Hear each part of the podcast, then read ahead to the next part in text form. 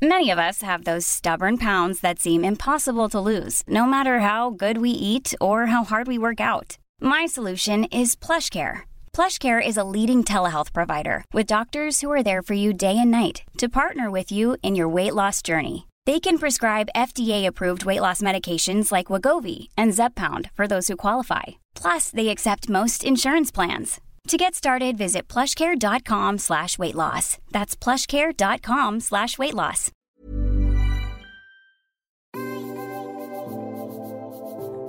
Tu sais, juste avant qu'on fasse ce call, j'étais en train de regarder ta vidéo bullet journal du mois de mars. Ouais. Et je... c'est, c'est de la science-fiction. Pourquoi? Qu'est-ce que je raconte encore? Oh bah, je te vois préparer le mois de mars comme si le mois de mars allait être normal et puis trois mois plus tard tu penses que c'était l'apocalypse en mars. C'est vrai, c'est vrai. C'est vrai. On dirait un de science-fiction, c'est magique. On savait pas ce qui allait se passer, c'est clair. Et puis c'est même, tu vois, j'avais préparé mon mois d'avril euh, en me disant pff, pourquoi faire? Effectivement, quand je regarde mes pages euh, du mois d'avril, eh bien, il n'y a rien dans le calendrier. Voilà, c'est fantastique. Mais c'est pas grave, c'était un bon exercice. Allez, je lance. Bonjour et bienvenue dans ce nouvel épisode des Impertinentes, à la rencontre de celles qui vivent leur vie comme bon leur semble. Cette semaine, j'ai tendu mon micro à une créatrice multitalent. Tu l'as peut-être déjà croisée sur Instagram ou sur YouTube, ou encore ces trois dernières années dans la rubrique mode de mademoiselle.com. Élise Francis a fait des études de lettres, de langue, de stylisme pour être actuellement indépendante. Elle répand son optimisme, sa bonne humeur et son talent sur ses réseaux sociaux et notamment sa chaîne YouTube, à laquelle vous ne manquerez pas de vous abonner sans tarder, je n'en doute pas. Cet entretien a été enregistré à distance, confinement oblige, et toutes mes excuses pour les quelques saturations de rire. Oui, on a ri, beaucoup. On a aussi un peu pleuré, normal pour des hypersensibles. On a parlé de confiance et de métamorphose, de leçons apprises et d'espoir en l'avenir. Mettez-vous à l'aise et invitez-vous dans notre discussion. Bonne écoute.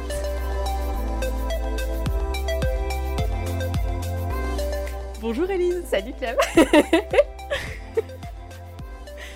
Qu'est-ce que tu fais dans la vie Elise Euh, Qu'est-ce que je fais dans la vie? Eh bien, je fais des cures de sébum présentement. Euh,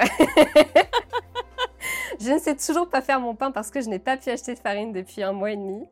Euh, par contre, je roule sur les papiers toilettes, là, il n'y a pas de souci. Qu'est-ce que je fais dans la vie? Je fais de mon mieux, comme dirait Zach.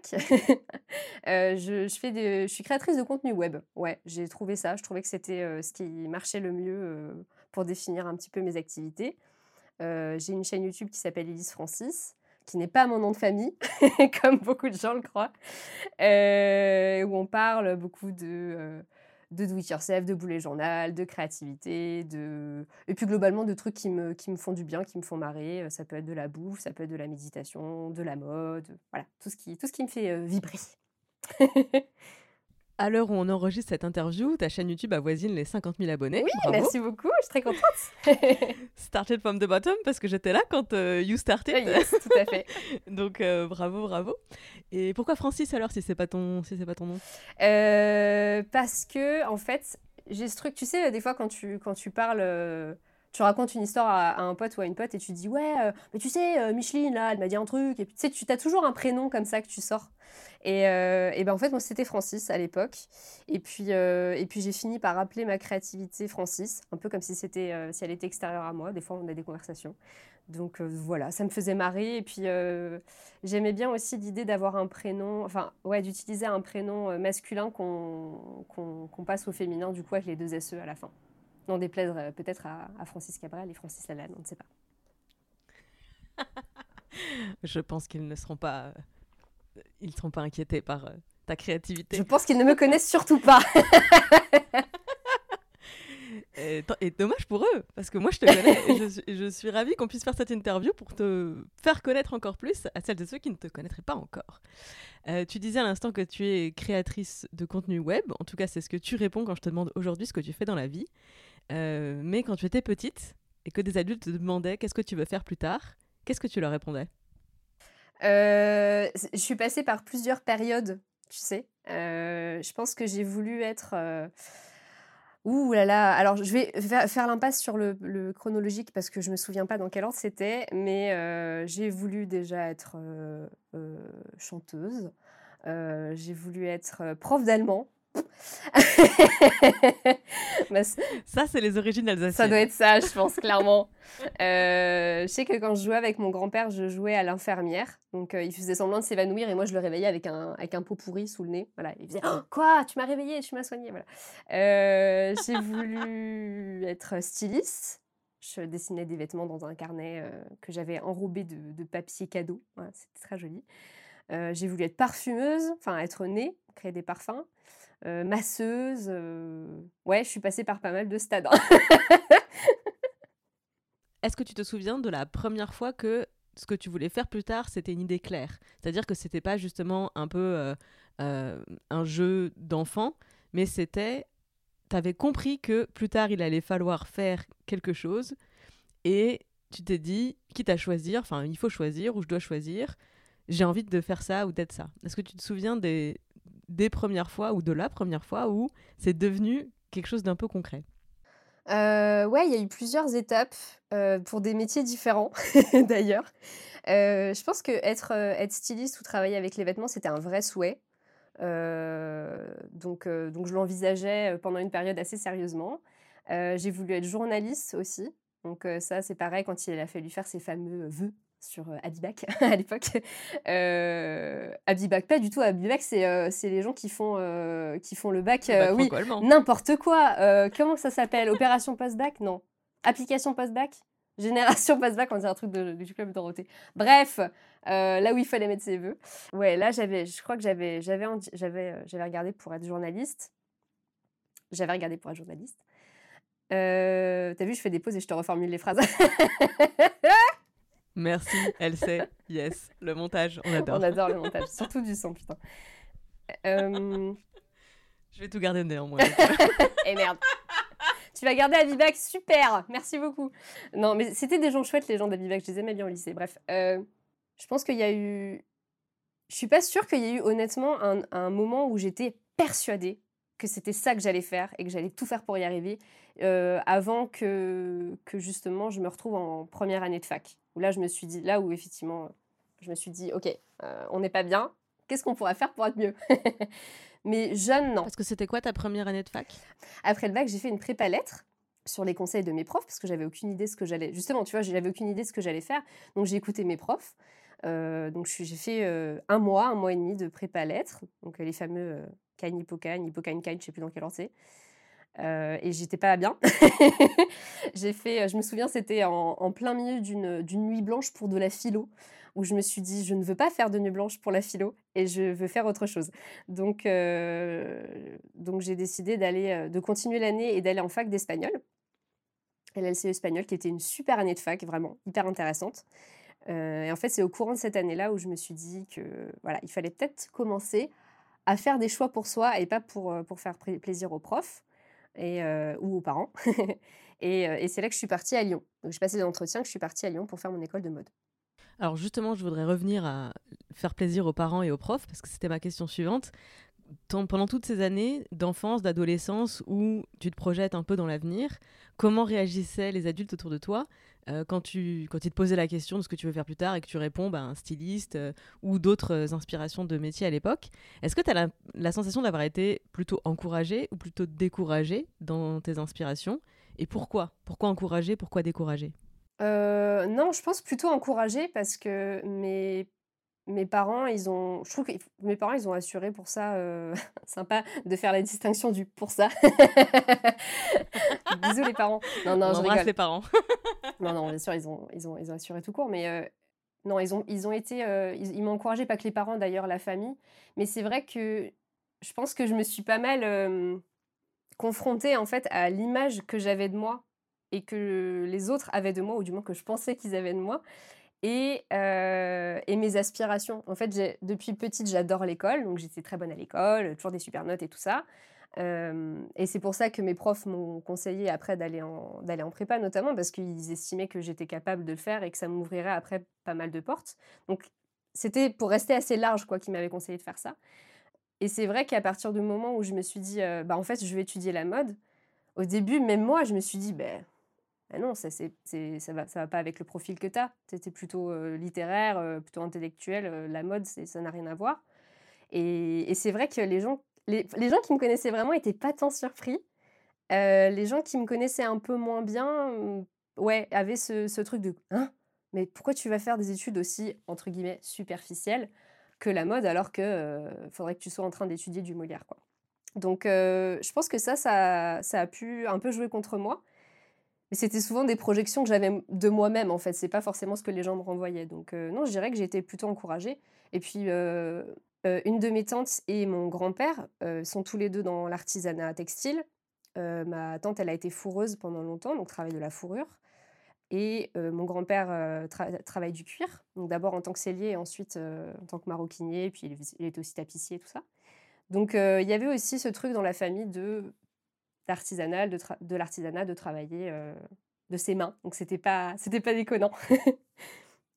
à t'entendre, effectivement, j'ai l'impression que c'était plus tes propres euh, projections de, des attentes des autres sur toi qui étaient des freins, c'est-à-dire ce que tu viens de dire sur enfin, t'osais pas forcément te projeter toi-même dans euh, la mode, des, des, parcours créatifs, et t'as suivi des études plutôt classiques au début à quel moment tu penses que tu as commencé à avoir cette prise de conscience sur euh, ce que tu disais tout à l'heure, il faut commencer à faire des choix pour soi. Tu le fais après un premier mois de prépa, mais le début de cette réflexion, tu, le fais remonter à quand? Et à quoi surtout? Je pense qu'on m'a toujours dit, je dis on parce que je me souviens plus qui exactement, mais je me souviens qu'on m'ait toujours dit euh, faut que tu travailles pour toi, faut que les études elles fonctionnent pour toi. Il faut pas que tu fasses des trucs pour, pour faire plaisir à tes parents et tout. Euh, mais néanmoins, j'avais toujours quand même ce truc de faut pas que je déçoive, faut que je travaille bien. Euh, donc je pense que ça m'a pas toujours permis de prendre des décisions pour moi parce que j'avais l'impression qu'il fallait que je joue le rôle euh, correctement jusqu'au bout de la bonne élève. Après, mes parents, ils n'ont pas été beaucoup, beaucoup derrière moi pour que je me mette la pression toute seule. Hein. Ça, il n'y avait aucun souci. je suis née avec, il n'y a, a, pas de problème. Mais je pense pas qu'on est né avec, justement. Je pense que la pression, elle vient de quelque part. Alors, elle vient de toutes parts. Euh, il y a une pression évidente qui vient de la famille, de, pour plein de raisons. Alors, toi, tu as l'air de dire que c'était pas ton cas et surtout, tu avais de l'inspiration vers l'artisanat au sein de ta famille. Mais une autre source de pression très importante, c'est celle de la société. Et c'est un peu le sens de ma question. Est-ce que, euh, en fait, est-ce que tu as, eu conscience d'avoir des. Est-ce que tu as eu conscience des origines de cette euh, espèce de conditionnement à il y a des métiers acceptables, il y a des formations euh, qui sont faites pour moi, euh, il y a des filières qui qui sont pas faites pour moi. tout ça, c'est des schémas de pensée qui sont construits. On est justement, c'est pas de l'inné. Donc c'est un, un, peu le sens de ma question sur tu finis par avoir cette réalisation en prépa de ok maintenant il faut quand même que je commence à faire des choix pour moi parce que ça peut pas marcher sinon. Mais, mais est-ce que tu as un souvenir de à, à quel moment tu commences à avoir cette prise de conscience euh, forcément progressive euh, Je pense quand ma sœur, elle, est partie de la maison pour faire ses propres, ses propres études. En fait, elle est partie pour faire une, euh, une mana, mise à niveau en art appliqué. J'étais hyper admirative de ça, en fait. Je me suis dit, voilà, elle a 18 ans, elle se bat, elle décide de faire des études qui la font kiffer, elle soutient des parents, ça c'est trop cool, c'est une vraie chance. et j'ai trouvé ça ouais, j'ai trouvé ça badass, j'ai trouvé ça inspirant et je sais que, que son exemple, je l'ai suivi et je, je suis toujours. Dans, du moins, en tout cas, dans, dans, le, dans le choix des études, tu vois, par exemple, euh, c'est ce côté un peu euh, OK, allez, maintenant on y va. Euh, après la seconde, j'aurais pu choisir de faire une S ou de faire une L. Elle a fait une L, j'ai fait une L. Euh, elle a fait des cours d'art plastique à côté, j'ai fait des cours d'art plastique à côté. Donc en fait, je crois que je me suis mise dans son sillon en me disant ça peut peut-être marcher pour moi aussi quoi. Donc je crois que ouais, c'est l'exemple de la grande sœur. Alors maintenant, je fais une avance rapide dans le temps. Euh, tu as parlé de, de, stylisme et de journalisme, et aujourd'hui, tu gagnes ta vie ni en étant styliste ni en étant journaliste. du coup, qu'est-ce qui s'est passé? Les chemins, les chemins, ma bonne dame. C'est génial. La vie, life happened. c'est génial parce que j'aurais tellement aimé, j'aurais tellement aimé qu'on me rassure et qu'on me dise alors tu vas étudier ça, peut-être il va se passer des trucs, peut-être ça va changer. j'aurais vraiment aimé qu'on me le dise parce que ça m'aurait ça m'aurait rassuré, je pense. Parce qu'au final, on est tellement à avoir des chemins comme ça, des chemins complètement tortueux, euh, avec beaucoup beaucoup de carrefours et de virages, Qu'est-ce qui s'est passé? Eh bien, en fait, je crois que j'ai à la fois cette, cette grande liberté et des fois cette, contrainte qui est de ne pas vraiment savoir ce que je veux faire dans ma vie. et ce qui fait que du coup, je m'interdis pas grand-chose. Donc, s'il y a des opportunités qui m'intéressent, je les prends et, je regarde ce qui se passe et advienne que pourra, comme on dit. Donc c'est pour ça, euh, ouais, j'ai étudié la mode. Euh, c'était vraiment intense et très enrichissant. J'ai fait mon stage de fin d'études dans le même, dans, dans, la même catégorie.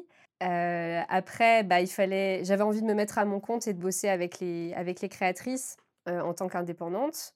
Donc j'ai voulu bosser avec les, avec les créatrices sur le modélisme, le stylisme, donc les aider dans leur travail, dans la conception des modèles, ce que j'ai pu faire avec deux d'entre elles qui sont devenues des amies aujourd'hui. Et puis après, bah, à côté de ça, pour pouvoir continuer à payer le loyer et à manger, et bah, j'ai fait un travail aussi dans la mode, mais en tant que vendeuse, qui était un pendant de mes études que j'avais pas, un pendant de la mode que j'avais pas du tout étudié. nous, on est plutôt dans la création, mais on gère pas du tout le stock après, ni les ventes et tout ça. Donc, c'était aussi très formateur. Je suis très contente de l'avoir fait. Et puis aussi, arrive un moment donné où on en a marre. Euh, c'est quand même dur d'être en surface euh, et d'être vendeuse. Euh, et, et, puis j'ai eu envie de faire autre chose. Et là, et là, et là, et ben écoute, j'ai vu l'annonce de mademoiselle.com qui cherchait une rédactrice mode. J'étais dans le bus. J'avais envie de dire au mec qui conduisait, au chauffeur de bus, arrêtez-vous Je descends Je dois envoyer des mails. Et, puis là, en fait, je suis juste sortie à l'arrêt d'après, j'ai pris le métro. Beaucoup moins, dramatique. Ouais, c'est clair. Euh, mais dans ma tête, c'était dans ma tête, c'était intense. Et donc, ouais, dans la foulée, je suis rentrée chez moi. Je me souviens en plus, je devais envoyer des patrons pour des vêtements, et j'ai dit à ma pote, en fait, je t'envoie ça euh, demain si ça te dérange pas. Et j'ai tout envoyé dans la foulée, et puis, euh, bah, je sais pas, trois, quatre jours après, j'ai reçu un, un petit coup de fil de Fabrice Florent et puis c'était parti quoi pour l'entretien et puis après euh, tu connais la suite. je, connais la suite puisque c'est j'ai débarqué je pense deux mois plus tard. Euh, oui. Parce que t'es arrivé pendant que moi j'étais en Indonésie. Tout à fait. Donc euh, tu fais partie de celles qui ont été recrutées en mon absence, mais pour travailler ensuite avec moi puisque c'est quand je suis revenue je suis devenue rédactrice en chef. Tout à fait. Je me souviens de la de l'effervescence qui accompagnait ton retour parce que moi, j'étais dans une autre pièce et je me souviens que tout le monde était arrivé euh, pour t'accueillir parce que ça faisait longtemps que tu étais partie. Et du coup, il y avait tellement de monde autour de toi et j'étais là. Bonjour Élise, rédactrice C'est très très impressionnant du coup quand tu as beaucoup beaucoup d'amour autour d'une personne et que, que toi tu es un peu extérieur et que tu sais pas trop où te foutre, tu es là. Moi aussi je l'aime bien mais je peux pas trop faire comme tout le monde parce qu'on se connaît pas trop. c'était très cool. C'était très cool. T'arrivais un peu comme une rockstar, c'était chouette. Waouh, c'est vachement. Euh, c'est émouvant en fait d'entendre l'envers du décor parce que j'ai pas du tout le même souvenir évidemment. Enfin, moi j'avais. Euh, ça faisait des semaines que je, commençais à préparer mon retour, etc. Et bref, c'était une période euh, d'effervescence effectivement. Et, et j'étais surtout très. presque anxieuse en fait de, rencontrer les nouvelles rédactrices donc, tu faisais partie, mais il y avait aussi Esther Meunier qui avait été recrutée, enfin qui était en stage, mais mais qui allait continuer à collaborer avec le magazine. Donc, euh, Mais euh, c'est marrant parce que tu parles de cette époque. Je trouve que tu as été métamorphosée en espace de trois ans. C'est, je me souviens à peine de Élise quand on s'est rencontrés euh, en 2016, en septembre 2016, parce que étais, tu dégageais une timidité. Enfin, c'était. Oui, je suis très timide. Je sais pas, tu étais presque inaccessible tellement tu étais timide et, et, et renfermée. Euh, et, aujourd'hui, euh, je te vois euh, face caméra sur YouTube, rayonner de la bonne humeur et de la positivité. Qu'est-ce qui s'est passé? Est-ce la drogue? Bah voilà, écoutez, vous avez, vous avez compris mon secret. Les abonnés veulent savoir. Ton fournisseur. ouais, je dis, je fais genre du miam aux fruits le matin en petit déj, mais en fait quelques rails de coke et vous êtes bien. Non, c'est faux, bien sûr. Euh, je n'ai jamais pris de drogue d'ailleurs, pour information. et la drogue c'est dangereux, ne faites pas ça. Voilà, on, rigole parce qu'on se connaît, mais soyez sérieux un petit peu. reprenez, reprenez. Euh, Qu'est-ce qui s'est passé? Euh, Beaucoup de. Qu'est-ce que tu as trouvé dans ce job, dans cette époque, dans cet environnement qui t'a permis de te alors de te développer comme ça, comme un peu une évolution euh, Pokémon. as vraiment, enfin c'est vraiment une métamorphose je trouve. Et, je pense que ce serait intéressant pour toutes celles et toutes ceux qui, toutes celles et ceux qui nous écoutent. Euh, je pense en plus qu'il y a pas mal de gens qui t'ont suivi dans ton parcours chez Mademoiselle et qui sans doute font le même constat que moi parce que on a quand même beaucoup de vidéos euh, sur sur Mademoiselle, ça se ça se voit en fait. Oui, ça se voit carrément, même euh, capillairement parlant. Hein, je... la meuf arrivée avec un petit, avec un petit caressage et puis elle s'est rasé la tête en cours de route. Bon, voilà. non mais. Elle a fait une Britney à. C'est clair. Mais je pense que, enfin, on, on, peut en revenir après si tu veux, mais je pense qu'on peut avoir ce constat sur énormément de personnes. Je pense même toi, euh, je pense que toi aussi, tu as pu arriver à ce, à ce constat-là aussi. On, on est toutes, euh, on a toutes été transformées, je pense, par le, par l'expérience. Je voulais dire de façon positive. Mais de toute façon, pour moi aussi, c'est positif. C'est-à-dire que pour, pour moi, si c'était à refaire, euh, je referais rien différemment en réalité. Et effectivement, moi aussi, j'ai été transformée par cette expérience. Je vais pas en parler maintenant car c'est pas mon interview, c'est ton interview, du coup. Mais, euh, mais, il y en aura d'autres euh, des anciennes dans ce podcast, comme il y en a eu avant, puisque j'ai eu euh, déjà un premier entretien avec Sophie Rich il y a quelques mois. Et, effectivement, on parle plus ou moins de la période Mademoiselle. Sophie est partie depuis longtemps parce qu'elle a, elle a fait d'autres projets depuis, donc on s'y est moins attardé, mais on en a parlé quand même. Donc oui, il est évident qu'on est nombreux on est nombreuses pardon, à avoir été transformées par cette, par cette expérience. Et, en fait, dans toute transformation, il y a des choses que tu gagnes et des choses que tu perds. Moi, la balance, elle est positive. Euh, pour toi, j'ai la sensation qu'elle est également positive. Euh, ce qui, ce qui m'intéresse de discuter maintenant, c'est un peu, toi, ton recul sur cette expérience, sur le plan personnel, en fait. Qu'est-ce qui a fait que tu passes de cette jeune femme hyper timide à toi, aujourd'hui, qui, qui rayonne, vraiment, littéralement rayonne. Enfin, t'as un rayon de soleil sur YouTube, c'est sur Instagram, c'est un truc de malade. Je regardais un peu tes lives euh, Instagram le matin, là, pendant le confinement, euh, où t'avais euh, 200-300 personnes euh, qui prenaient le café avec toi le matin. Enfin, ça, c'est un vrai signe de de, de, la bonne humeur que tu, que tu dégages. Donc, je, pour celles et ceux qui nous écoutent, justement, il je, n'y a pas une formule magique où tu te réveilles un matin et ça y est, tu es libéré, délivré de l'anxiété et tout, tout va bien, le soleil brille, les papillons sont magnifiques, etc. ça m'intéresse un peu qu'on s'attarde sur par quoi tu es passé, c'était quoi ton, tes, tes, étapes personnelles en fait pour arriver à. Bah, aujourd'hui, c'est t'es pas t'es pas arrivé dans la vie t'es pas en train de me dire euh, voilà ma carrière tout est derrière moi etc on fait le bilan euh, c'est un peu c'est le début de complètement autre chose euh, mais tu l'abordes sereinement et je trouve ça fantastique et c'est ça que j'ai envie qu'on partage avec les gens qui je pense que par quoi je suis passée merde j'aurais dû emmener tout un rouleau de PQ au cas où je pleurais j'en ai que ça j'en ai qu'un petit morceau ça fait chier non, je suis, je, suis, émue parce que je suis, je suis fière en fait. Yes. On va faire pas mal de pauses très longues afin de résorber les larmes et de pouvoir articuler. Euh, il y a une phrase que tu m'as dit un jour et que je n'oublie pas. C'est au pire, si tu ne te fais pas confiance à toi pour faire un truc, fais-moi confiance à moi. Et c'est vrai que même pour ce podcast, tu me connais, je suis pas, j'aime pas spécialement faire des podcasts, ça, ça m'intimide beaucoup de parler de moi. Mais je te fais confiance à toi parce que je sais que si tu m'as appelé, c'est qu'a priori, euh, voilà, on avait des trucs à se raconter. je suis effectivement très contente d'avoir accepté. Euh, donc c'est un truc que j'apprends à faire aussi. Petit mouchage, on revient tout de suite. en fait, euh, je pense que un des trucs qui a beaucoup joué, euh, je suis toujours encore timide avec les gens que je connais pas, où j'ai toujours une certaine forme de pudeur, je suis toujours en train de chercher les bons mots parce que c'est important pour moi de faire passer le bon message, etc. Je suis toujours des fois encore en train d'essayer de prendre le moins de place possible. Donc là, euh, euh, avoir une conversation d'une heure au téléphone où, finalement je parle que de moi, c'est un gros gros step pour moi. si tu m'écoutes me présenter à un atelier où je dois dire ce que je fais vite, il faut que je me dépêche de parler parce que c'est pas hyper intéressant et je veux absolument pas euh, gaspiller le temps des gens. Non, en fait ça, je commence à en avoir marre. c'est bien, je, suis auto-soulée par cette, euh, cette espèce d'excuse permanente d'exister. Donc c'est bien, on commence à arriver à autre chose. je me réjouis pour ça. Euh, et je pense que ça, c'est un truc qui, que, que Mademoiselle et que, que toi, que Fab, que l'équipe m'a beaucoup aidé à, changer. C'est la place c'est donner la place en fait à la personne de s'exprimer, d'essayer des trucs, la rassurer beaucoup, l'encourager beaucoup. En fait, je pense que même si à titre, on, était une équipe et qu'on a, on a beaucoup bossé euh, collectivement, moi, je me suis sentie écoutée à titre individuel et encouragée à titre individuel. Et je pense que ça, ça m'a beaucoup aidé Dorothée, du coup, pendant les vidéos, a été pareil, une coach exemplaire qui me, poussait tout le temps à, faire des blagues, qui m'encourageait, qui riait, qui, était mon public en fait.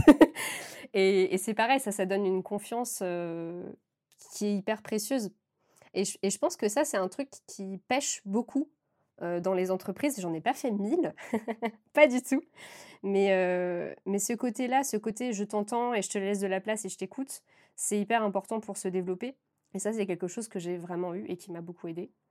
le retour des gens aussi, forcément, parce que c'est public et c'est sur Internet. C'est, et quand tu as des gens qui te disent Ah, c'est trop cool, merci pour ce moment passé ensemble. Ah, j'ai passé une journée un peu nulle, mais avec tes blagues, ça m'a fait rire. Ah, j'ai une interro de maths, mais ah, c'était pas terrible, mais j'ai regardé ta vidéo et ça allait mieux. Bah, tout ça, voilà, ça nourrit aussi ce truc de Je sais pas trop ce que je veux faire dans la vie, mais faire, faire kiffer les gens, c'est un truc qui me plaît. Bon, on est déjà sur une bonne piste. Donc je pense que ça, ça a pas mal joué. Je pense que j'ai eu de la chance aussi d'avoir mon copain qui m'a vachement laissé aussi vivre cette expérience-là à fond.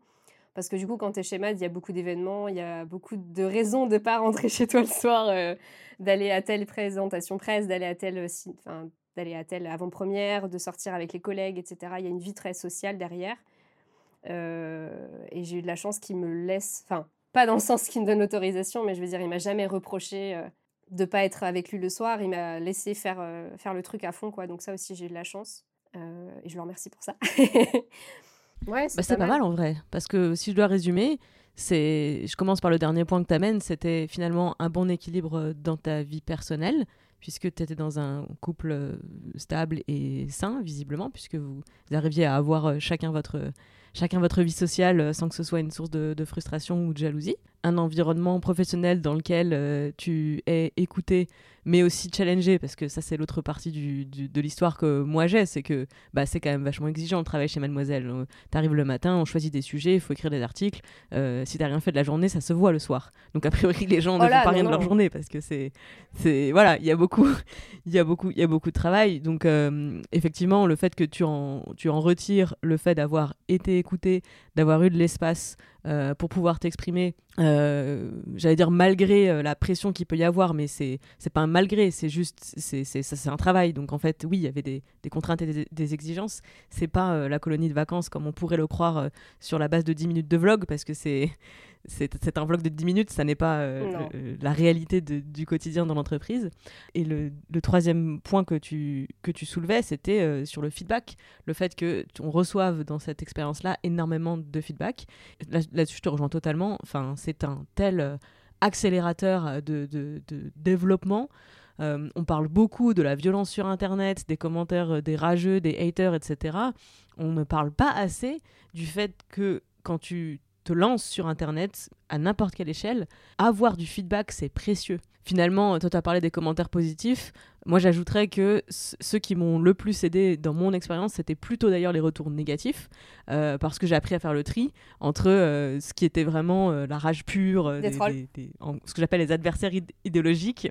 Voilà, je, le dis différemment, mais c'est pour les trolls, qui, qui, en soi donnent une information, parce que voilà, si tu déranges par ton discours, ça veut dire que ton discours il, tape quelque part sur des points sensibles. Donc pourquoi ça dérange? Et bon, bah, on tire un peu sur le sur le fil, ou des critiques extrêmement constructives, même si parfois elles étaient formulé avec violence ou, ou euh, avec euh, pas beaucoup d'empathie, euh, c'est pas grave, ça me permettait de, de, savoir, d'avoir accès à une forme de vérité. Parce que parfois, quand on reçoit des, du feedback positif, il y a un peu toujours cette. Enfin, moi, j'ai toujours cette suspicion de oui, mais c'est pour me faire plaisir.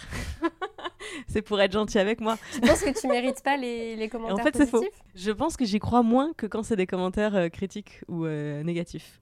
Encore une fois, en fait, quand c'est des commentaires négatifs, j'arrive à faire la différence entre ok, ça c'est une personne frustrée qui déverse sa rage sur moi, versus ok, ça c'est une personne qui exprime un vrai, une vraie objection et qui d'ailleurs m'explique pourquoi elle est mécontente de tel point ou tel point. Et dans les commentaires positifs, j'arrive pas à faire la différence entre quelqu'un qui me fait un feedback positif euh, parce qu'en fait c'est quelqu'un qui m'apprécie moi et qui veut m'envoyer de l'amour à moi c'est gentil, merci beaucoup. Ou quelqu'un qui me dit vraiment, euh, ok, en fait ça c'est bien parce que. C'est-à-dire que j'arrive à voir la recette de ce qui va pas dans le détail des commentaires négatifs, j'arrive pas à voir la recette de ce qui va dans les commentaires positifs. Et c'est pour ça que j'ai, enfin, j'ai accorde, j'ai moins confiance en fait dans le feedback positif. Et c'est aussi pour ça que, en tant que manager, j'ai beaucoup bossé sur comment est-ce que tu fais pour justement euh, donner confiance aux gens que tu manages, sachant que a priori si moi j'ai pas confiance dans les feedbacks positifs, juste te dire c'est bien, bon travail, ça suffit pas a priori. Il faut que j'explique qu'est-ce que tu as fait de bien pour que tu le saches et que tu puisses le reproduire. Et ça c'est vraiment balèze. Je comprends, je comprends. Après tu vois par exemple ça me viendrait pas à l'idée de faire un commentaire positif fake. Je sais pas comment te dire. Si je dis à quelqu'un que c'est bien, c'est forcément que je le pense, tu vois? Je sais pas. En fait, je pense que je suis d'accord avec toi sur, euh, sur le fait que les commentaires négatifs nous fassent avancer quand c'est des négatifs, c'est-à-dire voilà, qui viennent juste remettre en question ce qu'on dit, hein, c'est pas négatif. Euh, et j'ai de la chance que les commentaires qui se fassent sur, euh, sur que ce soit Instagram ou YouTube soient déjà polis. et ouais, hyper constructifs aussi. Donc ça, c'est top. mais par contre, pour ce qui est de ma propre expérience, je sais que comme j'avais un vrai problème de confiance en moi, ben pour moi, ça m'a vachement aidé à me construire aussi. Mais c'est aussi là où c'est dangereux, c'est que c'est l'extérieur qui te dit que ce que tu fais, c'est bien, que ça a de la valeur, etc. Donc là où il faut trouver le juste milieu, c'est que ça vienne aussi de toi-même. D'un moment, c'est bien que tu fasses des trucs qui fassent plaisir aux gens et qui soient validés par les autres, mais c'est aussi chouette que tu le valides toi-même. et ça, ça, ça c'est venu qu'après. Et je voulais rapidement revenir sur ce que tu disais euh, par rapport au challenge. Je pense qu'un des trucs aussi euh, pour lequel je suis très reconnaissante et qui a été assez formateur pour moi, enfin carrément formateur, c'est que vous me fassiez confiance. Toute l'équipe m'a fait confiance euh, et il y a cette transversalité euh, vraiment importante chez Mademoiselle qui fait qu'on peut à la fois écrire pour la mode, mais aussi pour la musique, pour le cinéma, etc. Qui fait que j'ai fait des interviews que jamais de la vie je penserais faire et qui ont été, mais qui m'ont poussé vraiment dans mes retranchements. Quoi. Je... Oh, franchement, je suis allée cinq fois aux toilettes avant d'interviewer Jackman. Euh, j'étais pas bien, quoi. C'est des, des, vrais, des vrais challenges. Et je pense que ça, c'est hyper important qu'on vienne te dire Ah, mais tu crois que t'es pas capable? Bah, tu sais quoi, encore une fois, fais-moi confiance. Moi, je sais que tu l'es. Et j'avais tellement plus confiance en vous qu'en moi à l'époque que j'y suis allée parce que je savais que vous aviez raison au fond. Et ça m'a appris après à me rendre compte que oui, en fait, je suis capable. Mais de moi-même, du coup. je suis tellement fière d'entendre que tu as été capable de prendre cette confiance qu'on te donnait pour maintenant l'avoir à ton compte et que justement, tu plus besoin de moi pour venir te dire euh, fais-toi confiance et que c'est un mécanisme que tu as, un muscle que tu as commencé à travailler toi-même. Ça, vraiment, grande fierté. J'ai quand, quand, même ta voix au fond de la tête, tu sais. c'est moi qui me le dis, mais euh, je parle encore avec ta voix, hein, tu sais. Élise, je voudrais qu'on remonte un peu à ton adolescence. Dans cette interview, ah j'aime bien que mon invité prenne un peu une photo de qui elle était adolescente. Alors tu choisis un âge, tu m'expliques pourquoi tu choisis cet âge-là. L'adolescence, on va dire, ça va de 13 à 19, donc euh, les teen years. Euh, et puis tu te décris à quoi tu ressembles, euh, ton style vestimentaire, mais aussi au niveau du caractère, dans quoi tu te projettes, à quoi tu rêves, avec quel type de personne tu traînes. voilà, j'aimerais qu'on. Sors-moi une photo de ton album de souvenirs d'adolescence. Métaphoriquement, bien sûr. Il n'y a pas d'image, c'est un podcast. Ah, c'est dur parce que je pense que entre 13 et 19, bah, t'es tellement pas la même personne, donc c'est compliqué de, de s'arrêter euh, sur une image peut-être plus pertinente, tu vois, plus révélatrice qu'une autre. Très bonne question. Écoutez, ouais, putain, c'est hyper dur. Attends, j'ai pas, j'ai pas, pas réfléchi là, merde, Clémence. Franchement, je sais pas. Je suis désolée, c'est le bug euh, intersidéral. Au pire, donne-moi un âge, peut-être ce sera plus facile. Ou une période, le collège ou le lycée. Peut-être on peut l'aborder par l'angle vestimentaire. Est-ce que tu te souviens d'une oh, période de style en particulier? Mais bien sûr. Alors? Alors là, pour le coup, c'est collège. collège, euh, full année 2000. Euh, ok. Euh, super coloré. J'avais vraiment une originalité, je pense, qui m'a permis de me démarquer et je pense, j'avais l'impression peut-être que quelque part ça équilibrait euh, ce côté euh, premier de la classe, première de classe, qui est souvent pas un truc euh, qui t'apporte beaucoup de choses positives, malheureusement. Enfin, en tout cas, dans, dans mon cas. et qui m'a valu d'être harcelée et tout ça, mais ça, c'était plutôt à l'école primaire. Et donc, du coup, je pense que le côté original dans le style, c'est venu contrebalancer ça en fait. Je sais pas comment, je sais pas si c'est très clair. si si, mais, mais décris-moi un peu l'originalité de ce style car. Alors, alors, alors, je peux te faire euh, le look de la tête aux pieds. Alors, j'avais, je me souviens d'une fois où je m'étais faite des espèces de couettes à la Fifi Brin d'Acier. J'avais pris des Scooby-Doo. de couleurs et je les avais entourées autour de mes couettes. Donc ça les rendait super rigides et super colorées. ça, je l'ai fait qu'une seule fois parce qu'après, je me suis fait emmerder dans les toilettes des filles. Mais j'ai trouvé ça très très fun. Mais souvent, j'avais j'avais une fleur dans les cheveux. Euh, qui venait du mini-mag peut-être, parce que j'aimais bien. Euh, j'avais une veste euh, en, en velours violet, hyper cintré. Des t-shirts, très très colorés, jaune, bleu, voilà. Euh, ah oui, des fois en coupe de cheveux aussi, je m'entortillais les cheveux et puis je les mettais avec une pince. Euh, ouais, je les mettais avec une, avec une petite pince et du coup ça me faisait une tête. Euh, mais c'est très très très très Gwen Stefani dans les années 2000, tu vois. Voilà, une tête avec plein de petites tournicotis. D'ailleurs, j'ai la mère d'une pote qui encore aujourd'hui, hein, des années, des dizaines d'années plus tard, qui me dit ah mais c'était pas ta pote là qui se qui, qui se coiffait comme ça avec les trucs sur la tête. Donc elle, me connaît que comme ça. Hein. J'avais des pantalons taille basse très serrés et des chaussures roses. Voilà, donc full coloré, très très très coloré. Qu'est-ce que t'écoutais comme musique? Euh, Hyper mainstream, M6 Music, Fun TV, MTV. Un peu de RB, euh, un peu de. Qu'est-ce que j'écoutais? Enrique Iglesias. Pas du tout RB? Justin Timberlake. Les Spice Girls. Bah, forcément, j'ai une grande sœur de 6 ans, mon aîné, donc euh, ça, ça aussi, ça, ça, conditionne un peu les goûts. je connais l'intégralité de Pierre-Paul Jacques grâce à elle. Euh, les Destiny Child, Beyoncé, euh, voilà, ce, genre de trucs. Qu'est-ce que, qu'est-ce que d'autre? Euh, Je faisais de la danse, je faisais encore du chant au tout début du collège. Très très cœur d'artichaut. j'ai, je m'emmourachais, comme on dit ça. je tombais amoureuse, ouais. Pas, pas, tous les quatre matins, mais j'avais des, j'avais des amoureux, ouais, j'avais des copains. Le collège, c'est très tribal comme organisation. Il y a les, bah, les intellos, les sportifs, les, les, théâtreux. Chez moi, c'était ceux qui faisaient du théâtre. Euh, toi, c'était quoi ta tribu? Tu traînes avec quel type de gens? Je suis pas, euh, j'étais pas une cool kid, clairement pas. Je pense que le, la, période de l'école primaire m'avait suffisamment donné de, de billes pour éviter d'être euh, harcelée au collège. Donc, j'étais, en fait, j'étais avec les autres intellos de ma classe, mais on était quand même un peu cool.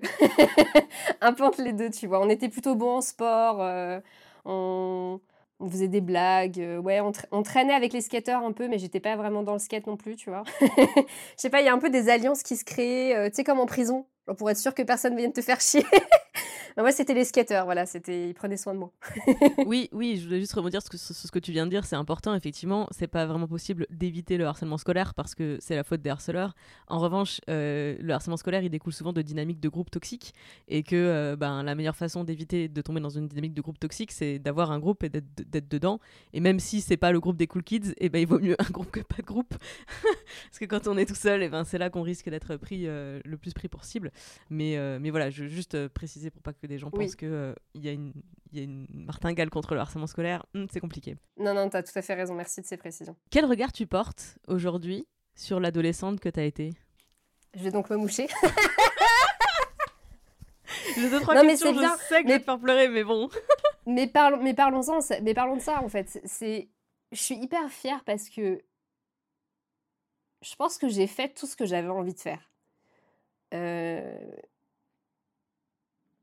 et, je pense qu'on peut dire aussi que c'est grâce à moi et aussi grâce aux parents, parce que, encore une fois, j'ai eu des parents cool qui m'ont permis de partir en colo, qui m'ont permis de faire les études que je voulais, etc. Je suis fière d'elle aussi parce que. Parce que maintenant, je sais comment elle fonctionne. Allez, à tout à l'heure. N'hésitez pas à aller vous faire un petit thé. Est-ce qu'on va parler d'hypersensibilité maintenant? Très bonne question, oui, c'est ça, bien sûr. En fait, je suis je suis fière d'elle et à la, fois je suis un peu désolée pour elle parce que j'ai mis du temps à comprendre comment elle fonctionnait. Et en même temps, je m'en veux pas parce que juste j'ai fait avec les infos que j'avais euh, et avec l'entourage que j'avais et qui n'était pas au courant de ce que c'est. Euh. En fait, même, même j'ai l'adolescence, mais je, mais je pense que je peux aller encore jusqu'à euh, il y a 5 ans, même, même, même encore plus récemment. J'étais une adolescente assez, je peux dire assez drama, mais parce que l'adolescence aussi, je trouve qu'il y, y, a ce côté drama que j'ai adoré hein, personnellement. Tout prenait des proportions immenses, il se passait des trucs de ouf, tu te racontais, c'était euh, comme si tu comme si tu faisais un débrief des feux de l'amour en cours de récré, c'était génial. Mais je suis contente de, de savoir aujourd'hui pourquoi j'ai été dans certaines situations, pourquoi j'ai vécu certains trucs plus difficilement que peut-être d'autres personnes l'auraient fait ou l'auraient vécu. Et je, pense que d'ailleurs, c'est un truc que j'ai appris notamment pendant que j'étais chez Mademoiselle. Ce que c'était que l'hypersensibilité, que c'était que j'étais pas la seule, parce que c'est ça en fait. Je pense que j'étais timide, mais je me suis sentie aussi très isolée par rapport à ça. C'est parce que je retrouvais pas autour de moi d'autres personnes qui étaient aussi hypersensibles que moi. Alors aujourd'hui, je pense que en vrai, si, il y en avait d'autres, c'est juste qu'on s'exprimait pas de la même manière. Mais je pleurais pour tout, tout le temps. Euh, je pleure toujours encore beaucoup, mais euh, c'est ok. je pleurais quand euh, ça allait pas, je pleurais quand j'étais en colère, je pleurais quand j'étais émue, je pleurais quand j'étais amoureuse, voilà, je pleurais beaucoup. Et ça m'a été beaucoup, beaucoup reproché par les autres, par mes parents, par le milieu du travail aussi après. Mais aujourd'hui, ouais, je, je, sais, je sais que c'est pas. Tu sais, il y, a ce truc un peu de Ah, c'est un défaut. Non, mais elle pleure, c'est un défaut. En fait, non, littéralement, c'est comme si tu me coupais un bras. C'est-à-dire, ça fait partie de moi, ça fait partie de qui je suis. Et, euh, et j'aimerais juste dire à ceux ou celles euh, qui nous écoutent que vous n'êtes vraiment, vraiment pas seuls. C'est-à-dire que si vous dites non mais elle, je, franchement moi je suis, elle, elle dit qu'elle est hypersensible mais elle n'est pas hypersensible au même niveau que moi. Je te jure que si, vraiment. Donc euh, déjà, voilà, moi j'aurais aimé qu'on me dise t'es pas seule, c'est pas un truc déconnant, ça fait pas de toi une personne fragile, euh, il faut juste que tu apprennes à le maîtriser. Et je pense que ça, c'était, c'était un, c'est un truc que j'aurais aimé qu'on me, qu'on me donne euh, ado. Donc ouais, quand je pense à l'ado que j'étais, j'ai envie de lui faire un gros câlin et j'ai envie de lui dire, en fait tout va bien, c'est juste qu'il faut que tu apprennes qui tu es et, et ça va le faire. Et confiance. Ouais. Et elle, l'ado que tu as été, quel regard elle porterait aujourd'hui sur euh, la personne que tu es devenue? Elle me ferait quoi? Elle me ferait quoi? Bah attends, parce que ado, ado, je lisais Mademoiselle. Tu vois Donc elle me dirait Hein? T'habites, euh, genre vers Paris maintenant, alors que t'as toujours dit que t'irais jamais parce que t'aimes pas, euh, c'était trop pour toi, la capitale. Quoi? T'as travaillé chez Mademoiselle, t'as écrit. Attends, t'as une chaîne YouTube? Attends, mais il y a encore quelques mois, tu faisais des, tu faisais des blagues avec la caméra de ta pote Clara. Euh, vous faisiez des, génériques de films et vous reprenez, vous reprenez Queers. C'est l'équivalent de Queer Eye français dans les années 2000. Je pense qu'elle serait, mais. Elle serait hallucinée. Elle, serait, elle, aurait hyper hâte, je pense, d'arriver à, à l'âge que j'ai aujourd'hui. ouais, je suis contente. Je suis contente pour elle. J'ai l'impression que je l'ai plutôt bien écoutée et que j'ai plutôt bien écouté ce que j'avais envie de faire. J'ai essayé en tout cas. ouais. Élise, la partie suivante, c'est un choix, mmh puisque je voudrais qu'on parle de l'architecture de ta vie. Alors, soit on fait comme si ta vie était un film, et tu vas me raconter le film de ta vie, sa bande originale, euh, le déclencheur de l'intrigue, etc. Soit on parle de euh, ta zone de confort, comme si c'était une pièce dans ta maison et tu me décris l'intérieur de la pièce, à la fois ce qu'on y trouve comme élément matériel ou immatériel, des leçons de vie, des motos, enfin tout ce que tu veux. Des motos. Pardon, ça me fait rire. J'ai aucune passion pour la mécanique, c'est pour ça que ça me fait je sais pas comment dire en français là, euh, motos, je sais pas Ouais, les devises. Devises, les devises, merci beaucoup. Voilà, ce serait pas ridicule la prochaine fois, tout va bien. non, j'avais compris, c'est pour chipoter. Euh, bah, le film, c'est plus marrant. Le film, très bien. Alors, si j'ai le droit de faire un truc un peu fun. Ah bien sûr, bien sinon, sûr. Sinon, on se chier, sinon. Alors, c'est le film de ta vie, donc c'est toi qui choisis le scénario, tout ce que tu veux. Ça peut être, euh, euh, tu sais, souvent les biopics, c'est soit sur un moment marquant de la vie de la personne, soit c'est une aventure incroyable. Enfin, c'est toi qui es scénariste, donc c'est toi qui choisis. Tu es totalement libre. Si ta vie était un film, quelle serait sa bande originale? Est-ce qu'on peut faire une comédie musicale? Et comme ça, c'est moi qui chante. on, peut faire, on peut faire tout ce que tu veux. Budget Tous les illimité. Tous les personnages chantent. parce que je, chante tout. Euh, tu vois, euh, je suis un peu comme, dans, comme Marshall dans How I Met Your Mother. Donc je chante euh, quand je fais la vaisselle, je chante quand, quand je me tape le pied dans la table. Je... Voilà. Donc on ferait ça. On ferait une, une, comédie musicale avec à peu près le même goût, de, le même goût vestimentaire que, que les, que les costumes de l'époque de, Notre-Dame de Paris. Tu vois, un peu, un peu cette esthétique-là, ou tout, tout, ce qui est années 2000. Voilà. je, suis, je suis full, full revival des, des Starac qui, qui repassent sur YouTube. Et c'est vrai que je me dis, putain, quand même, les années 2000, c'était quelque chose, quoi. Voilà, beaucoup, beaucoup de nostalgie, mais aucune envie d'y retourner.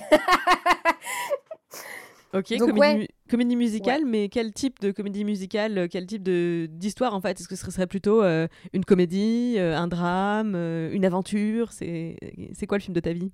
Comédie-aventure, comment dire Réjouissante, tu vois. Un truc, où tu as envie de claquer des doigts, il se passe des trucs réjouissants, tu as envie de chanter avec les personnages. T'es pas saoulé par, la, par le personnage principal, j'espère. Ça, ça peut arriver des fois. je pense que ce serait une, comédie, une comédie musicale où l'héroïne, elle chercherait qui elle est vraiment, tu vois. Ok. Mais en, mais en passant par des trucs justement un peu fun. Il y aurait aussi un peu des moments mélo. Tu vois, bah justement, je pourrais faire une, une louane quand, quand j'annonce à mes parents que je m'en vais à Lyon pour étudier la mode, par exemple. Tu vois, je vois mes chers parents, je pars. voilà. Mais justement, quel serait l'élément problématique qui déclenche l'intrigue? Qu'est-ce qui lance l'histoire de ton film? Je pense que j'aimerais bien un truc un peu, un peu powerful de justement la, la petite fille qui se fait emmerder à l'école primaire euh, qui se fait euh, dévisser les, les, les, éléments de son vélo euh, au point qu'elle se fait quasiment percuter par une voiture. Et, qui, et puis là, tu aurais toutes les sœurs, tu vois, les copines de la grande sœur qui viennent et qui défoncent les mecs. ne faites pas de trucs violents chez vous, s'il vous plaît. C'est juste pour l'histoire du film. et puis, du coup, voilà, qui reprend confiance, qui reprend le pouvoir et qui décide de continuer ses études euh, de réussir ses études, d'avoir son bac, et puis qui décide que finalement les études c'est pas fait pour elle de la façon dont on, dont on attendait, tu vois, qu'on attendait d'elle, et qui décide de se barrer. Donc l'élément déclencheur c'est la reprise de pouvoir sur, euh, sur, sur, sa condition actuelle. Voilà, ça va ou pas? Ça Très bien. Tu me donnes l'argent? Je valide, euh, je valide la production. Si ta vie était un film, quel serait le ou les personnages qui débarquent juste au bon moment pour te prêter main forte? Sidekick, mentor, qu'est-ce qui, qui vient, qui sont-ils, qu'est-ce qu'ils font pour te, pour te filer un coup de main? Bah, Juste après le, la, la, décision de partir, ce sera les parents qui aident, tu vois, qui soutiennent à mort et tout, déjà. Euh, j'aimerais bien faire un tableau avec euh, tous les gens avec qui j'ai fait les écoles de mode parce que si tu as déjà fait des études qui sont euh, qui, qui, qui t'obligent à ne pas dormir, tu, tu sais que c'est des. J'appelle ça des, des, copains de tranchée. C'est un, peu, un peu hardcore, mais c'est ça. Tu as un peu l'impression que tu as fait la guerre avec eux. Donc j'aimerais bien un tableau, tu vois, avec euh, tout le monde dans un atelier en train de faire des, du modélisme et tout ça, avec les tissus qui s'envolent. Euh, donc le, le, côté entourage, donc les amis qui viennent aider, tu vois, moi j'ai des colocs qui m'ont cousu des boutons la veille de, mon, la veille de, de ma présentation de fin d'année. Euh, jusqu'à 6 heures du mat. J'ai dormi une demi-heure avant la présentation de mon dossier de fin d'année. Donc voilà, c'est plutôt l'entourage, je pense. Euh, je pense qu'on peut parler de, Fab, de toi, de Mimi aussi, hein, comme mentor, tu vois, de tiens, prends ton envol. voilà, ça aussi, tiens, on te présente au monde, tu vois. Donc vous aussi, vous auriez un rôle. Hâte de devoir danser, Clémence. Je mettrais une perruque ridicule à Fabrice, non, c'est pas vrai. Euh, parce que je me souviens qu'une fois, j'avais dessiné une perruque de Paul Naref sur, euh, sur lui, dans un de mes articles de Mademoiselle, et je ne regrette rien. Voilà. Ouais, c'est ça, c'est ça, c'est vous en fait. Hein, c'est vous, c'est les amis, euh, c'est c'est tous ceux qui sont là pour soutenir et pour donner confiance en fait. Si ta vie était un film, qui est le méchant de l'histoire Qu'est-ce qui débarque Qu'est-ce qui vient foutre un pavé dans la mare et perturber tes plans? Bah ouais, je t'ai dit au début, au début, c'est les gens qui m'ont fait chier quand j'étais à l'école primaire. Donc là, déjà, c'est. Ouais. Je sais pas. Tu sais, des fois, je me dis, mais non, mais t'as pardonné. C'est bon, on passe à autre chose. Et en fait, des fois, je me dis, ah, peut-être que j'aimerais quand même leur dire en vrai. c'est quatre, tu sais. Des fois, je crois que j'aimerais bien euh, régler ça euh, avec l'adulte que je suis maintenant, en fait. Comme si je devais prendre un peu soin encore de l'enfant blessé. Donc peut-être que eux, et puis ça fait peut-être un peu Rocky Balboa, mais je ferais bien que la méchante de l'histoire, c'est un peu moi aussi, parce que je suis toujours... Là, franchement, je pense que je rentre dans une période de ma vie qui est beaucoup plus sereine, et je me réjouis pour ça. Je sais que ça va demander pas mal de taf, mais je sais qu'à une époque, clairement, je me mettais des bâtons dans les roues, parce que j'avais trop peur d'essayer, et, et de foirer, et de très très mal vivre l'échec, parce que bah, en fait, comme j'étais très bonne en classe et tout ça, j'étais une fille gentille et tout, à qui on reprochait jamais rien. J'avais très très envie que les gens m'aiment et j'avais très très besoin de sentiments d'appartenance, etc. Et je me disais que si j'échouais, bah, je perdrais le groupe, je perdrais l'amour, je perdrais le respect, etc. Euh, ça va, là j'ai compris que c'était pas ça, que, ça tenait, que j'avais plus de valeur que mes échecs. Et euh, ouais, powerful cette, cette phrase. Euh, mais du coup, je pense que ouais, ça pourrait être moi, ça pourrait être moi la méchante de l'histoire. Mais à la fin, elle se découvre et elle est en paix avec elle-même, donc ça va. ah bah justement, si ta vie était un film, après quoi tu cours Quel est ton but? C'est quoi l'objet du film? Bon, Une quête d'identité personnelle. C'est pas très original, je crois qu'il y a pas mal de films qui font ça. Mais euh, ouais, je crois que c'est ça. C'est ça, et puis je, pense que c'est un, un chouette but dans la vie. Je dis, je dis toujours que je sais jamais ce que je veux faire professionnellement dans la vie, et pour être honnête, je suis pas sûre que, même à quasi 30 ans, j'ai trouvé. Hein. Euh, il y a des jours où ça va bien, où je suis en paix avec ça, et des jours où je suis pas du tout en paix, où je me dis putain, pourquoi je suis pas comptable? Ça aurait été tellement plus simple. Euh, je dis ça parce que j'ai beaucoup de mal avec l'administratif et avec les chiffres. Donc pas plus simple en réalité. Non.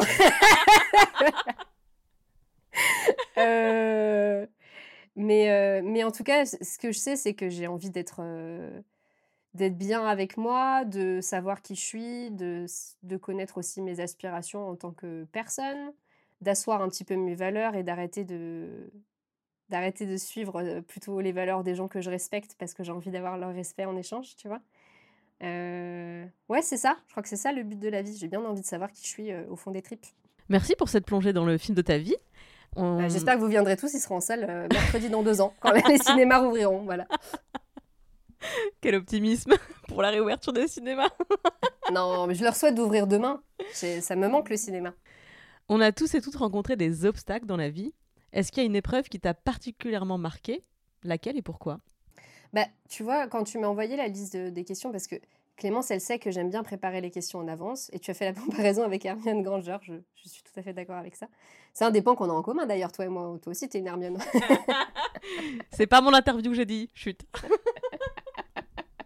c'est un défaut, tu sais que j'aime bien, j'aime bien retourner les questions. C'est un, un, peu relou. Des fois, j'ai j'ai une pote qui m'a interviewé l'autre fois sur, euh, sur un compte et en fait, euh, finalement, j'ai retourné le truc.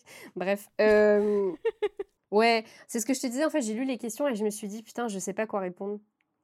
Parce que je parle, je parle beaucoup des études depuis le début parce que c'est un truc auquel j'ai accordé beaucoup d'importance et j'accorde toujours beaucoup d'importance. J'aime apprendre profondément. Je pense qu'un des trucs qui m'a le plus marqué, ouais, c'est le fait d'avoir été emmerdée à l'école, je pense ça m'a vachement blessée et, je pense que ça m'a ça m'a bousillé et que j'ai dû reconstruire pas mal de trucs derrière que je suis toujours encore en train de reconstruire. Je dis pas que c'est la faute de tout ce qui m'est arrivé quand j'étais enfant. Mais ouais, je pense que c'était un, sacré challenge. Je pense que mes parents ont essayé de faire comme ils ont pu avec euh, les outils qu'ils avaient à l'époque. Euh, on parlait vachement moins de harcèlement scolaire dans les années 90-2000 que maintenant. Heureusement, je suis contente que, que ça commence à, à se déployer. Ouais. Franchement, je suis, je, suis vraiment désolée, je sais pas quoi te dire. Parce que je pense qu'on a tous eu des obstacles. Enfin, je pense pas que j'ai eu un obstacle qui m'est. Alors, c'est peut-être pas forcément quelque chose de précis dans le temps, mais je vais pas faire comme si je te connaissais pas. On a bossé pendant trois ans ensemble. Je t'ai toujours trouvée très, très anxieuse. Et depuis quelques mois, je te trouve très détendue, très épanouie. Ah, mais ça, c'est le, confinement, ça. Hein soit tu te donnes très bien le change et tu fais très bien semblant, soit il y a, quelque chose qui s'est passé euh, dans ta vie, pas forcément du jour au lendemain, encore une fois, c'est peut-être sur le long terme, mais entre euh, euh, un début d'enfance-adolescence marqué par le harcèlement scolaire, une vie étudiante et un début de vie professionnelle mouvementé, et c'est en bien et en mal, hein, c'est mouvementé, et aujourd'hui, une sérénité qui se dégage de toi que franchement j'avais assez peu vu quand on travaillait ensemble, je me demande comment tu as dépassé ça. Enfin, l'anxiété, je pense que c'est un, problème qui touche énormément de gens, énormément de jeunes femmes, et, d'autant plus en cette période euh, enfin, très particulière. Et je trouve, je trouve intéressant qu'on prenne un moment pour en discuter. Euh, est-ce que c'est moi qui me trompe? Parce que, que j'ai halluciné, tu n'étais pas du tout euh, anxieuse et, je projetais ma propre anxiété sur toi. Ou est-ce qu'il y a vraiment eu un, changement? Comment tu l'analyses? C'est quoi ton recul là-dessus? Euh, non, bah, je suis carrément anxieuse. Non, tu t'es pas trompée. non, non, je pense que je suis toujours encore de nature anxieuse. Euh, peut-être que ça. Enfin, je sais pas. Je, me dis qu'il y a moyen que ça continue à, faire partie de moi pour toute la vie. Euh, mais à peut-être une échelle moins importante. Franchement, on, parle de, on parle du confinement pour déconner, mais en vrai, je pense que ça, ça, a aidé aussi pas mal. Parce que je passe beaucoup de temps avec moi. Et en fait, je me rends compte que, oui, parce que du coup, je passe le confinement seul je me rends compte qu'en fait, je suis une meuf, c'est cool, je suis une meuf cool, tu vois, je m'aime bien. Et je commence à avoir de plus en plus confiance dans ma capacité à faire des choix qui sont bien pour moi. Et l'autre jour, je te parlais du fait d'être validée en permanence par, euh, par les autres, par la société. encore une fois, comme je te disais, pour moi, le fait d'être d'être aimé par les gens que j'apprécie, de me sentir appartenir à un groupe, c'est des choses qui sont très très importantes pour moi. Mais j'ai de moins en moins envie de dépendre de la validation des autres pour faire une action, pour mener un projet, pour, sur la façon dont je suis censée être physiquement et sur la façon dont je suis censée me sentir. Donc je crois que ça, ça aide beaucoup. J'ai envie d'en avoir plus rien à foutre. et je pense que ça, c'est... En fait, en vrai, c'est assez serein. Mais je ne sais pas si c'est compatible avec mon empathie. C'est-à-dire que j'aimerais bien en avoir rien à foutre de la validation des gens, mais par contre, je, je serais toujours sensible à la façon dont les gens sont avec moi. Ça commence à être méta. Ça va, tu me suis ou pas? Ah, je, te, suis complètement. Je te suis complètement et je pense que c'est un paradoxe sur lequel j'ai beaucoup travaillé aussi. Et moi, ça m'a amené à la conclusion que euh, ce sont deux choses différentes. C'est-à-dire que la première partie de ce que tu viens de dire, je passe le confinement seul, j'ai appris à apprécier ma propre compagnie. Ça, c'est une partie qui est complètement indépendante, c'est-à-dire être bien avec soi. Et en fait, la deuxième partie qui est comment je reçois le jugement des autres, tu parles de validation, ben, plus largement on peut parler de jugement ou de, ou de critique, c'est si tu es bien avec toi-même, en fait, tu peux recevoir le jugement des autres sans, sans que ça t'affecte. Donc, tu peux leur envoyer ce qu'ils ont éventuellement besoin de recevoir parce que tu as une relation à entretenir euh, sans que ça t'affecte. Et donc, par exemple, il euh, faudrait prendre un exemple concret pour que, pour que ce soit clair ce que je raconte, mais quelqu'un qui euh, serait très critique de ton travail, bah, tu arrives à prendre la critique sur le travail sans que ça t'affecte parce que, vu que tu es bien avec toi-même, ça remet pas en question ce socle-là, ça remet en question euh, éventuellement l'appréciation que tu as de ton travail. Mais pas en entier, c'est-à-dire que pas tout par terre, parce qu'encore une fois, tu as un socle as un socle solide, euh, ça, remet en question, ok, moi je croyais que ça c'était super bien 10 sur 10, j'ai un retour à 2 sur 10, qu'est-ce qui déconne? Et donc tu arrives à faire ce travail d'analyse sans que ça, ça ne coûte une charge émotionnelle. Mais ça n'est possible que si tu as le socle de confiance en toi, parce que c'est ça en fait le truc de euh, je suis bien avec moi-même, ben, c'est de l'estime de soi, de la confiance en soi, enfin tout le tout ce qui est le sur soi là, tout ce socle de sur soi, euh, ce qui ce qui fait que tout ce que tu peux avoir comme euh, interaction chargée, on va dire, ne vont pas affecter négativement ce socle. Ça peut le renforcer, mais ça peut pas l'attaquer parce que de toute façon la base c'est toi avec toi. Ouais. Bah, ce socle là, ouais, je suis en train de, de mettre des, des, petites briques, euh, un petit peu de ciment, tout ça. Après, je sens que je suis encore assez fragile. Ça va dépendre de quoi. Ça peut être très très perso aussi, tu vois. C'est peut-être plus mes relations vraiment avec mes amis et tout. Mais ouais, je pense que professionnellement, en tout cas, ça commence à se renforcer de, manière, de manière plutôt intéressante. Après aussi, pour être transparente, comme on aime dire, peut-être que tu me trouves moins anxieuse parce qu'on ne travaille plus ensemble et que je continue à être quelqu'un de très exigeant dans le travail. Et c'est peut-être aussi cet aspect-là que t'as plu et qui te donne l'impression que je suis, mais alors, pisse. Donc, euh, viens, on retravaille ensemble, tu vas voir, ça, c'est probablement c'est, autre chose. Élise, quel est le meilleur conseil qu'on t'ait donné dans la vie? Je pense qu'il y en a, il y en a plusieurs. Euh, il y a ma pote Hello, qui je pense qui, euh, tu sais, je parle, je parle du travail et tout ça, mais je sais que mes, mes proches, euh, mon mec, euh, mes meilleurs potes et tout, ça m'aide aussi beaucoup à, construire le socle et à me donner des, des, billes pour appréhender la vie un peu plus sereinement. Euh, le, un des meilleurs conseils, c'est d'y aller étape par étape. Parce que justement, en fait, souvent, je, je vais m'engouffrer directement dans le projet en voyant tout en même temps et du coup, je vais être là, oh mon dieu, je suis submergée, je ne vais jamais y arriver. Alors que quand tu poses tout à plat, et ça pour le boulet journal, c'est pas mal, euh, ça t'aide justement à, savoir en fait par quel bout prendre le truc et, y aller euh, progressivement. Donc ça, c'est une méthode que tu peux appliquer pour tout dans la vie, même pour une recette de cuisine. De faire les choses plutôt que de ne pas les faire, même si elles sont pas parfaites. Je pense que, ouais, comme j'intellectualise beaucoup, je vais avoir tendance à pas faire parce que je vais avoir peur de échec. Euh, et du coup, je vais me dire, ah non, bah, je peux pas le faire parce que ça, ça va pas, parce que cette caméra n'est pas assez bien, parce que ce micro n'est pas d'une meilleure, euh, très bonne qualité. Voilà, donc je vais me chercher toutes les excuses du monde pour pas me lancer. Euh, alors qu'il vaut mieux faire un truc plutôt que, enfin, qui soit pas parfait plutôt que de ne rien faire du tout. Ça, c'est, ça, ça marche bien. Ouais, je crois que c'est les deux meilleurs conseils qu'on m'ait donnés. Quel conseil, toi, tu donnerais à celles et ceux qui nous écoutent, et je pense en particulier aux plus jeunes, aux lycéens, aux étudiants, à tous ces gens qui sont en train de travailler pour leur avenir, à qui on rabâche de passer leur bac d'abord et de bosser pour leur avenir, et euh, dont l'avenir n'a jamais été aussi flou. Parce que bon, déjà, il n'y a pas si longtemps que ça, la crise écologique, c'était une perspective d'avenir assez euh, glauque. Mais euh, là, on en est à pas savoir euh, dans les prochains mois quand est-ce qu'on pourra retourner au cinéma, au théâtre, partir en vacances. Enfin, je veux dire, la promesse d'avenir, déjà de mon temps, je trouvais ça peu crédible. Mais alors là, moi, si j'étais en train d'étudier là maintenant, je ne sais pas où est-ce que je trouverais la motivation de, de préparer l'avenir. Donc en fait, j'aimerais, parce que tu as cette créativité, euh, as cette, euh, tu dégages, je le disais à plusieurs reprises déjà, cette positivité. Qu'est-ce que tu dirais à tous ces jeunes euh, Où puiser de la ressource euh, En quoi croire? Comment aller bien? Bah, tu sais, je me pose les mêmes questions. J'ai beau avoir passé le bac il y a 10 ans, je, moi aussi, je me pose des questions sur à quoi ça va ressembler la suite. Je crois que j'ai envie de continuer à, à y croire, à croire dans les, dans les initiatives, justement, dans le fait qu'on peut changer notre façon de consommer, notre façon d'être, de, de, prendre, tu vois, je parle souvent de l'artisanat, du local, la slow fashion, etc. Bon, parce que voilà, le vêtement, toi-même, tu sais, un peu mon truc, quoi. Je dis vague. vague? Pardon.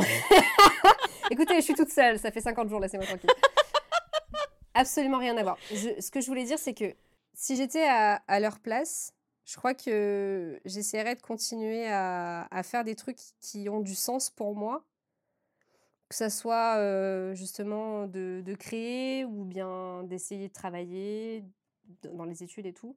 D'essayer de, de faire des trucs qui vous parlent à vous bah, c'est vraiment ce que j'aurais aimé qu'on me dise en fait. De faire un truc qui me parle à moi plutôt que de faire quelque chose qui fasse plaisir aux parents, même si je sais que c'est compliqué de, de, se défaire de cette pression-là. Mais euh, vraiment, si vous y arrivez, c'est trop cool. Et de vous dire qu'il n'y aura pas un chemin tout tracé parce que vous allez en prendre plein et que c'est littéralement ce qui arrive à tout le monde. Je ne connais personne de notre génération, ça c'était encore celle de nos parents. Euh, je ne connais personne qui a une vie toute droite, toute tracée qui a choisi un métier dans sa vie et qui le fait jusqu'à sa mort. Encore une fois, je pense que ça, c'est un truc qui était qui est plus de notre génération du tout et encore moins avec ce qui se passe en ce moment. Ouais, garder, garder, garder la foi, garder confiance. J'avais plutôt garder confiance dans, dans, la suite. Je sais que c'est hyper dur. J'aimerais avoir des, des, mots hyper forts euh, que vous, à la fin de ce podcast, podcast, ouais, à la fin de ce podcast, vous vous disiez, c'est bon, j'ai la joie, j'ai la rage de vivre là, ça va le faire. J'aimerais bien trouver ces mots hyper rassurants je, je, je, je lis pas dans l'avenir, malheureusement. Mais ouais, continuez, à, continuez vraiment en fait à ça. Pour moi, le plus important, c'est continuer à faire des trucs qui ont du sens pour vous. Parce qu'à partir de ce moment-là, tu es en, paix avec euh, toi et tu es en paix avec ce que tu fais et tu te donnes à 100% dans ce que tu fais. Donc en fait, si demain, euh, vous aviez 18 euh, en maths et 20 en littérature et qu'en fait, vous en battez la race et que vous avez envie de cultiver des légumes, s'il vous plaît, faites-le. Euh, ne, ne, ne, vous arrêtez pas euh, à des étiquettes qu'on vous a collées ou que les autres vous ont collées. quoi. Écoutez-vous, s'il vous plaît, écoutez-vous. Élise, c'est quoi ta plus grande fierté? Alors, ma plus grande fierté du jour, c'est ce podcast, euh, Clémence. bah, c'est vrai, attends. La réponse est refusée. Parce que c'est pas sur aujourd'hui. Il est midi, c'est pas juste, ok? Merde, je pensais que ça allait passer. Non, ma plus grande fierté, euh, moi, c'est d'avoir compris un peu mieux qui j'étais, vraiment. Et euh, c'est peut-être un peu cliché le truc de vieillir, c'est trop bien, euh, vous allez voir, vous allez vous sentir mieux dans vos pompes et tout. Mais c'est un vrai truc, en fait, vraiment. Je pense que je me sens beaucoup mieux avec qui je suis maintenant que quand j'avais 19 ans. Je crois que j'aime bien être, à, être à, la, à la rencontre de qui je suis. Je suis fière aussi de, des gens qui sont dans ma vie. Je suis fière des rencontres que je fais au quotidien et des gens qui me font confiance et qui, et, qui sont formidables et que, voilà, ouais, qui partagent ma vie. je, suis fière, je des gens et fière de moi. Merci beaucoup, Elise. On arrive sur la fin de cette euh, interview. Pour finir, je vais te poser la série de questions pile ou face. Donc le but du jeu, c'est que tu répondes si tu es plutôt A ou B. Tout le monde est un peu des deux, donc euh, ne joue pas à ça. Choisis ton camp camarade. Tu as le droit de m'expliquer si jamais il y a une question à laquelle tu peux pas ou tu veux pas répondre. On n'y répond pas, mais j'aimerais bien que tu m'expliques pourquoi. Ça marche? D'accord. Ouais, ok. En règle générale, dans la vie, tu es plutôt optimiste ou pessimiste? Non, je suis plutôt optimiste. En règle générale dans la vie, tu es plutôt anxieuse ou détendue? Anxieuse, mais toi-même, tu sais, ça commence à changer. Yes En règle générale dans la vie, tu es plutôt nostalgique du passé ou excitée par l'inconnu de l'avenir? Je crois que je suis plutôt nostalgique. Euh, surtout quand on est dans une période justement comme ça où, où- où c'est dur de d'être super méga excité par ce qui va se passer parce que waouh ça fait peur. Donc non, je crois que je crois que je suis plutôt nostalgique, ouais. En règle générale dans la vie, tu es plutôt team profiter de la vie ou team travailler maintenant pour profiter demain? Franchement, il y a encore euh, il y a encore deux mois, je t'aurais dit euh, travailler maintenant pour profiter demain. Mais euh, je pense que s'il y a bien un truc que, que le confinement m'a appris, c'est que on sait pas trop à quoi ressembler demain. Donc aujourd'hui, c'est bien. non, je crois que j'ai envie de de- d'envisager le travail ou ma façon de travailler différemment, clairement. En règle générale dans la vie, tu es plutôt confiante ou prudente? Je suis très très prudente. Je pense à mon mec qui scie des trucs, des fois il, est pieds nus, ça me fait péter un câble. Euh, je pense à ça, c'est-à-dire qu'en fait, euh, j'ai tellement peur qu'il arrive un truc aux gens que même des fois quand ils vont me dire Ouais, c'est génial, j'ai acheté une trottinette, je vais te la mettre, tu mets un casque s'il te plaît, et puis tu mets des, cou- coudières aussi, des genouillères, et puis tu restes sur le trottoir, ok? On s'en fout. Voilà, donc un peu comme ça. Et en même temps, je mais je crois que ça relève de l'optimisme, je crois que je suis confiante dans la vie en règle générale. Donc euh, j'avoue, c'est un peu des deux. Peut-être j'ai un peu triché dans la réponse. Je l'accepte. Néanmoins, je l'accepte vu la justification. En règle générale dans la vie, tu es plutôt organisée ou bordélique? Ah, je suis plutôt bordélique, putain. Je suis bordélique dans mon espace. Non, je suis bordélique dans mon espace. Mais je commence, je commence à être de mieux en mieux euh, organisée dans ma tête. Donc ça, si tu veux, dans, dans ma tête, ça va de mieux en mieux, l'organisation. Mais dans l'espace, euh, l'autre fois au café, justement au café sur Instagram, là, le matin, on me disait, mais en fait, tu vis dans un atelier. C'est-à-dire que tu n'as pas d'atelier dans ton appartement. C'est ton appartement, c'est ton atelier. Oui, c'est ça. C'est ça. Je, je vis dans un atelier, littéralement. C'est ça. Donc je suis très bordélique. Et enfin, en règle générale dans la vie, tu es plutôt perfectionniste ou pragmatique? Non, perfectionniste. Ouais, alors j'allais dire je connais la réponse, pourquoi t'hésites? Mais parce que, mais parce que je sens que tu vois que je suis dans, une, dans un moment un peu charnière où il y a des trucs qui bougent et tout. Donc ça me permet aussi de remettre le curseur, tu vois, sur là où il y a encore un peu de taf et tout. Je dis pas que c'est négatif d'être perfectionniste, mais je suis quand même à un niveau où faudrait que voilà qu'on se lâche un peu du lest. Donc euh, non, non, perfectionniste. Non, mais il n'y a, aucune- il y a aucune de ces propositions qui est négative. Effectivement, comme on est tous, euh, toutes un peu des deux, la- l'équilibre à trouver, c'est un, un peu. euh, Enfin, quelle proportion on met de, de chaque. Et effectivement, euh, être trop per- perfectionniste, c'est euh, ne rien faire parce que tu es tout le temps en train d'att- en train d'attendre les conditions optimales et tu risques parfois d'attendre très longtemps. Et être euh, 100% pragmatique, c'est euh, parfois euh, ben, justement manquer de recul, manquer de, de réflexion avant d'agir, et c'est pas non plus la, meilleure, la meilleure solution. Merci beaucoup, Elise Francis. C'était passionnant. Où est-ce que j'envoie tous les gens qui ne te connaissaient pas encore et qui du coup t'ont découverte à travers cette interview euh, et qui ne voudront plus rien rater de ton travail puisque euh, désormais ils sont complètement en admiration et en amour pour toi. Euh, ben, où est-ce que bah, ve- venez encore. euh, je sais pas, tu vas le sortir quand ton podcast? Demain. Allez, t'es sérieux? Bah ouais.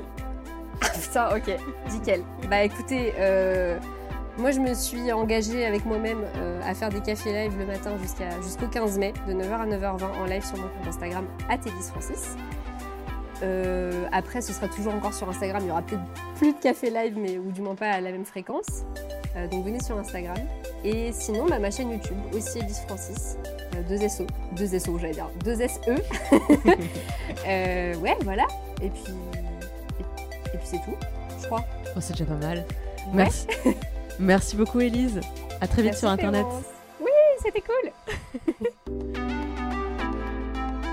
Merci beaucoup d'avoir écouté cet entretien jusqu'au bout. J'espère que vous avez pris autant de plaisir à l'écouter que moi à le réaliser. Les Impertinentes est un podcast d'interview parcours portrait réalisé par moi-même. Je suis Clémence Bodoc, rédactrice en chef des podcasts Tuto Conquérir le Monde. Vous pouvez retrouver toutes les émissions sur les flux de Tuto Conquérir le Monde, Activiste et Les Impertinentes. Vous pouvez interagir avec moi sur Instagram à travers le compte atconquérir.le.monde ou sur mon compte clem underscore podoc. Je me finance entièrement grâce à la publicité et à vos dons sur Patreon, c'est www.patreon.com patreon.com slash clembodoc. Moins cher et tout aussi précieux que l'argent, vous pouvez m'aider à faire connaître ce podcast en le partageant autour de vous, en allant mettre 5 étoiles sur iTunes ainsi qu'un commentaire positif. Tous les liens sont bien sûr dans les notes du podcast. Merci beaucoup pour votre écoute, merci pour les étoiles, merci pour les messages et à très vite